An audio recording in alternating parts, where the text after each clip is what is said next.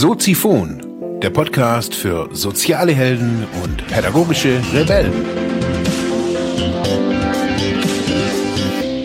Herzlich willkommen, meine lieben Zuhörer bei Soziphon, dem Sozialarbeiter-Podcast. Mein Name ist Mark Hummer und ich freue mich, dass du wieder eingeschaltet hast. Thema der heutigen Episode ist Mehrwert für Kunden und soziale Einrichtungen. Ein Audiokommentar. Ja, herzlich willkommen, meine lieben Zuhörerinnen und Zuhörer. Heute, ja, mit einem recht spannenden Thema, auch mit einem aktuellen Thema und meines Erachtens auch mit einem oft missverstandenen Thema. Marketing für soziale Einrichtungen. Muss das sein? Hendrik Epe betreibt einen Blog und auf diesem Blog hat heute Morgen Perpetua Schmidt und Axel Olaf Kern einen Gastbeitrag geschrieben. Es geht um Marketing in sozialen Einrichtungen. Der Artikel heißt Mehrwert für Kunden und soziale Einrichtungen am Beispiel der stationären Suchtkrankenhilfe. Mich hat es natürlich angesprochen. Also zum einen als ja, Unternehmer, zum anderen als Sozialarbeiter und zum anderen auch noch zum dritten als Suchtkranker. Ich lebe zwar abstinent, aber ich habe ja manchmal so ein bisschen so ein gespaltenes Verhältnis so zur, zur Suchtkrankenhilfe, aber auch so zu dem Weg an, ja, wie das alles so passiert. Und ich habe diesen Artikel, den die beiden da veröffentlicht haben, jetzt ein paar Mal gelesen, habe das ist, ist, ist gar nicht so viel.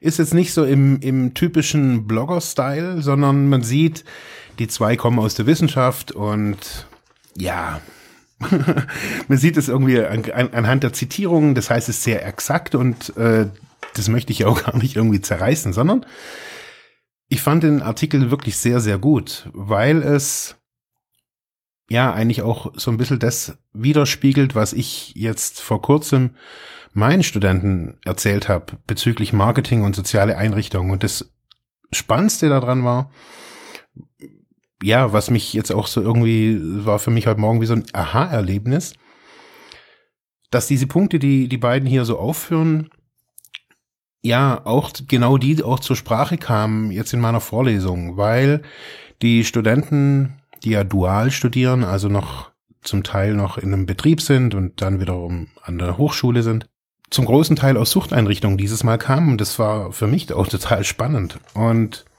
die beiden schreiben eine Antwort auf die Frage, ob das sein muss und welchen Mehrwert durch kundenorientiertes Marketing für alle Beteiligten und das sind einige, generiert werden kann, bietet die Beobachtung des Prozesses von Annehmen einer Suchterkrankung bis zur stationären Rehabilitation.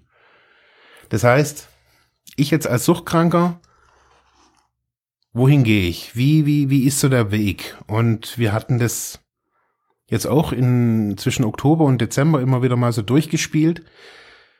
Wie sind da die, die heutigen sozialen Einrichtungen denn so aufgestellt? Wie ist die Suchthilfe aufgestellt? Ist so der, hm, ja, der, der Suchtkranke, was ist der?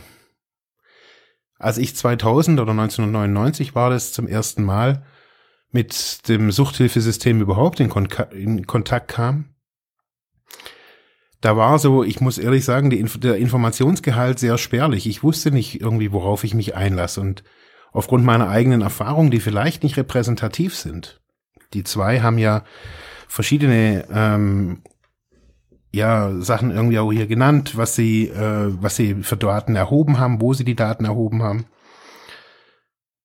Ich habe so andere Erfahrungen gemacht, teilweise auch so und es beginnt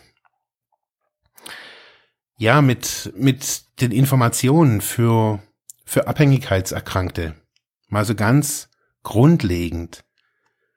Ich finde, was für ein Fehler gemacht wird, ist, dass bei Suchtkranken oder bei Abhängigkeitskranken wieder so ein gewisses Bild vorherrscht, wie Suchtkranke sind. Und diese Suchtkranken sind oftmals die Suchtkranken oder ist man selber ja auch derjenige, der am Anfang steht, der noch nichts weiß über das Suchthilfesystem, der noch nicht irgendwie über sich nachgedacht hat, noch keine Therapie gemacht hat, noch keinerlei Entgiftungserfahrungen vielleicht auch gemacht hat. Es gibt aber ja auch sehr viel mehr Leute und sehr, sehr, ja, Leute, die an unterschiedlichen Stationen quasi ihrer Erkrankung oder ihrer Genesung eben auch stehen.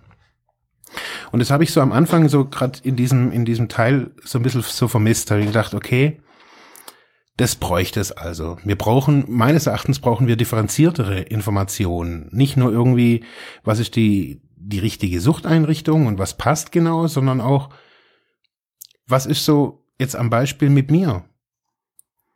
Was ist, wenn ich jetzt irgendwie nächste Woche rückfällig werde? In welche Einrichtung sollte ich dann gehen? Wohin, wohin soll ich dann gehen? Jetzt kenne ich ja das Suchthilfesystem in- und auswendig, auswendig hier auf jeden Fall mal im Kreis oder auch irgendwie in Süddeutschland. Wohin gehe ich jetzt? Irgendwie der ja schon über sehr vieles weiß. Ich weiß, man muss erst zum Drogenberater Entgiftung, man muss die Anträge stellen. Gleichzeitig bin ich ja auch noch Sozialarbeiter. Das heißt, ich kenne um dieses Prozedere, ich weiß um dieses Prozedere. Und ich finde, also so habe ich auf jeden Fall meine Erfahrung jetzt in diesen ja 17 Jahren Suchthilfesystem auf unterschiedlichen Ebenen kann ich sagen, dass es an differenzierten Informationen fehlt. Weiter geht's in dem Artikel um das Kundenverständnis im, Sozialge im Sozialgesetzbuch. Es geht darum hauptsächlich, wie, was sind das für Leute? Was sind die Suchterkrankten? Als ich 1999 dahin kam, war ich formal ein Patient. Wir wurden so auch betitelt, wir waren Patienten. Erst so vor ein paar Jahren kam eher so die Bezeichnung, da war man ein Klient. Und heute jetzt ist man, hat man eigentlich klar, ja, dass wir, dass ein Suchtkranker, der eine Therapie sucht, ein Kunde ist. Und ich finde, es verändert so ein bisschen so das, ja, das Verständnis auch von, von Augenhöhe. Es würde natürlich nicht nur irgendwie das Verständnis, ja, sich verändern, wenn, wenn das die Suchtkranken teilweise auch wüssten, dass sie hier auf Augenhöhe agieren können, dass sie nicht unbedingt die Bittsteller sind. Nur mal so als Gedanke. Ich habe mir das auf dem, in einem Artikel notiert dass meines Erachtens da die auch der Informationsgehalt viel zu dürftig ist, dass man eigentlich nicht, es geht nicht um Rechte, sondern dass man weiß, dass man Kunde ist und dass man Service und eine Dienstleistung erwarten kann. Wir werden da aber vielleicht nachher nochmal drauf kommen. Es hat sich, das schreiben die ja auch, äh, es hat sich so im Laufe der Professionalisierung natürlich auch ergeben, dass sich ja, dass festgestellt wurde, dass äh, man jetzt besonders bei Suchteinrichtungen unterschiedliche Zielgruppen, unterschiedliche Kunden hat. Das eine ist natürlich jetzt um den, um den sich erstmal primär dreht, das heißt der Suchtkranke. Und dann gibt's aber auch noch die außenrum. Das sind die, die, ja, die Sozialarbeiter, die sozialen Dienste, das Krankenhaus vielleicht auch der Arzt, die Eltern, die Partner, die Nachbarn, der Arbeitgeber. All das sind ja auch Leute, die im Genesungs- oder im, ja, im Umdenkprozess, im Um, ja, im, im Wandel beteiligt sind. Das heißt, diesen beiden Gruppen muss die Suchteinrichtung dementsprechend auch nach den beiden Gruppen, also den, oder den Kunden an sich und das, was außenrum, was, was außenrum noch ist. Das heißt, ich binde euch unten auch die Grafik von, von den beiden ein, da kann man das nochmal ein bisschen, ja, auch sehen dass es verschiedene Ansprüche gibt, die natürlich an die Einrichtung dann wiederum auch gestellt werden und aber auch, das muss natürlich auch der, der Klient wahrnehmen, dass er da nicht nur, ja, er kriegt halt einen Flyer und das war's dann und der Drogenberater oder der Suchtberater weiß auch noch irgendwie was und die Einrichtung ist es dann. Ich kann so, für mich war das so, wie habe ich meine Therapie ausgesucht? Wie bin ich da drauf gekommen? Wie, wie kam ich an Informationen? Ich kann mich da sehr gut dran erinnern und ich habe, ich hatte immer das Bedürfnis nach Informationen. Ich wollte wissen, wohin ich da gehe. Unterm Strich, auch wenn ganz viele Leute außen dran hängen, es geht ganz unterm Strich, ja, geht's um den Klienten, den Kunden, den Patienten, den Suchtkranken. Um den geht es. Und es ist oftmals gar nicht irgendwie so einfach, irgendwie das, ja, für sich auch klar zu haben, so, was will ich denn eigentlich? Was, was, was sind meine Ziele? Alle erzählen, also das ganze System außenrum, die erzählen so, dass, ja, dass man ja clean werden soll, dass das das Ziel ist. Und das schreiben die ja auch da drin, dass äh, das nach der Befragung auch von Suchtkranken, äh, von, von unterschiedlichen Leuten ja auch so ein bisschen rauskam. Ich gucke da gerade nochmal, dass der Stopp oder das Aufhören der, der Suchterkrankung das Ziel ist. Oder äh, wie nennt man das nochmal? Ich, hab's gleich. Kommunikationspolitische Instrumente für die Suchtkrankenhilfe. Aus der Befragung lässt sich ableiten, dass Abhängigkeitskranke mit Unterstützung ihres sozialen Umfelds den Entschluss fassen, die Abhängigkeitserkrankung zu beenden. Das scheint der Wunsch zu sein, dass man diese Krankheit beendet. Man möchte nicht mehr süchtig sein. Und da fängt eigentlich schon der Informations, der fehlende Informationsfluss an. Ich habe das lange auch versucht, dass ich meine Abhäng Abhängigkeitserkrankungen stoppe. Ich möchte das, wollte das auch nie haben. Das ist ein lästiges, nerviges Ding außenrum und man will es ja nicht. Und ich finde, da muss man irgendwie sagen, okay, was ist denn ein, ein, ein, Leben ohne ein Leben ohne Drogen? Was bedeutet das? Was was was heißt es? Dieser Prozess, der ja findet meistens bei der Drogenberatung statt, vor der Therapie, wo so ein bisschen Motivation auch abgeklärt wird und zu gucken, okay, wo geht's da hin und so.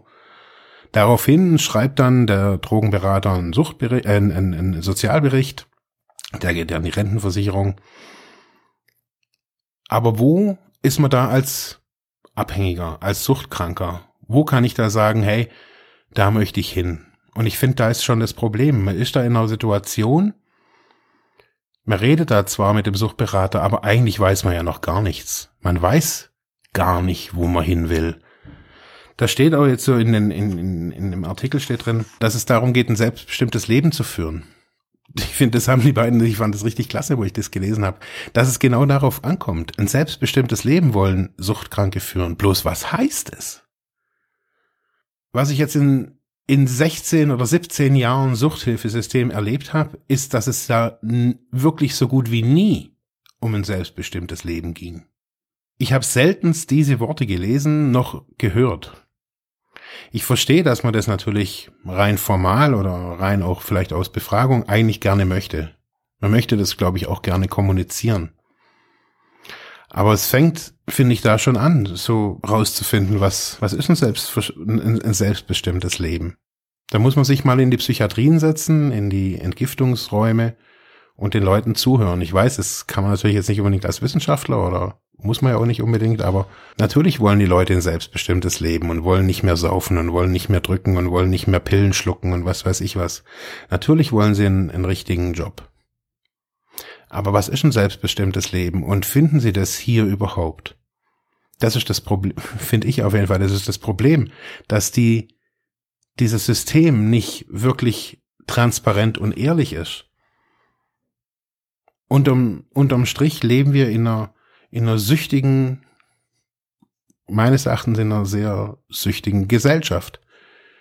Süchtig nach Anerkennung, nach Liebe, nach Genuss, nach Zucker, nach Kaffee, nach Urlaubsreisen, nach Arbeit, süchtig nach Anerkennung, nach Spielen, nach Geld, nach Macht, nach Alkohol, nach Oktoberfest, nach Vergnügung, nach Bildzeitung.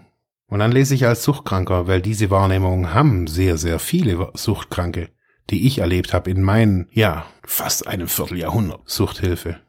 Die Leute nehmen wahr, dass unsere Gesellschaft nicht, nicht clean ist und nicht, nicht dazu, dass es nicht dazu führt, selbstbestimmt hier leben zu können. Wenn ich durch eine Therapie durchgehe, wenn ich da hingehe, man weiß doch gar nicht, was da abgeht. Man weiß es einfach nicht. Und das habe ich mit den Studenten eben auch diskutiert. Ich gesagt, Ihre Suchteinrichtung in Hinterdupfingen? Woher weiß ich denn als Suchtkranker, dass Sie gut sind? Ja, das weiß man. Die Rentenversicherung weiß es. Oder was weiß ich, wer es weiß. Dann sage ich, ja, wir sind ja heutzutage 2017, oder 2016 war es noch, mündige Bürger. Ich jetzt heutzutage würde gucken. Ich jetzt bin erfahren und ich bin ja trotzdem noch ein Suchtkranker ich bin nicht davor gefeit, dass mich irgendwann mal irgendwie wieder irgendwas einholt und mich von den Füßen holt. Ich kann alles dafür tun, dass es nicht passiert, aber hm, wer weiß, wer weiß. Man weiß es nicht. Und somit muss ich auch mit meiner Situation immer wieder umgehen. Und dann muss ich gucken, okay, Woher bekomme ich Informationen und wie können die mir helfen? Können die mir überhaupt helfen? Was ist es mit Leuten, die schon rückfällig geworden sind, die schon Therapie erfahren sind? Was für Hilfen brauchen die und wie finden die ihre Hilfen? Und ich finde, deswegen komme ich auch wieder auf diesen Artikel zurück. Die zwei schließen mit einem Ergebnis noch mehr Transparenz, noch mehr Emotion, noch mehr Information auch von den Einrichtungen selber nach außen zu tragen. Unterm Strich ist es das, was ich immer wieder auch sage, was ich ja zu sozialen Einrichtungen sage, zu meinen Kunden, zu befreundeten Sozialarbeiterinnen und Sozialarbeitern, zu Studenten. Ein Kanal aufbauen, ein Kanal nach dem anderen und sich überlegen, was, was passiert in unserer Einrichtung, sich transparent machen und ja, mal erzählen, was da drin passiert. Es muss nicht immer gleich ein Blog und ein Podcast sein. Es muss nicht immer so dieses rebellische Format sein. Das können auch ganz, ganz andere Dinge sein. Aber die Suchthilfe versteckt sich hier auf jeden Fall. Und diese ganzen Geschichten, diese ganzen Erfolgsgeschichten, ich habe echt viele erlebt. Ich habe vor einem Jahr ein Interview gegeben beim, beim, bei Tom's Talktime. Habe über meine Biografie so ein bisschen berichtet und immer wieder kam mir so, hey, ich bin nicht so viel, nicht, nichts Besonderes. Mit den Leuten, die mit mir da auf Therapie waren, mit denen ich heutzutage zum großen Teil immer noch so locker befreundet bin, die haben das Gleiche miterlebt, das Gleiche durchlebt, sind anders mit ihnen, mit verschiedenen Sachen umgegangen, mit verschiedenen, verschiedenen Situationen, aber das sind auch Helden und Heldinnen. Und genau deswegen diese Geschichten und die Geschichten auch des Scheiterns. Wie nah ein Rückfall manchmal ist. Wenn ich heutzutage auswählen würde, und ich habe das immer wieder mal auch in Erwägung gezogen, was wäre, wenn ich jetzt auf Therapie gehen würde? Wenn ich jetzt entschließen möchte, müsste, ich brauche noch mal eine Therapie ich habe mich mal schlau gemacht und es ist echt wirklich schwierig. Ganz ehrlich, liebe soziale Einrichtungen. Ich werde als Kunde nicht abgeholt. Und als Service wird mir irgendwelcher Mumpitz versprochen, der für mich, für meine eigentliche, für meine eigentlichen Ziele, für das, was ich eigentlich möchte. Es geht nicht um Clean sein und Sucht und Abhängigkeit. Es geht um Freiheit und Selbstbestimmung bei meines Erachtens allen Menschen, die in dieser Situation sind. Unterm Strich wahrscheinlich sogar bei wirklich ganz allen Menschen. Es geht um Selbstbestimmung.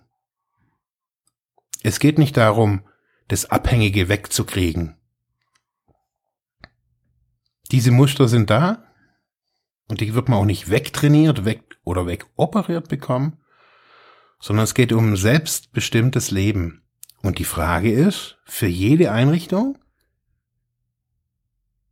können wir dieses Versprechen überhaupt einhalten?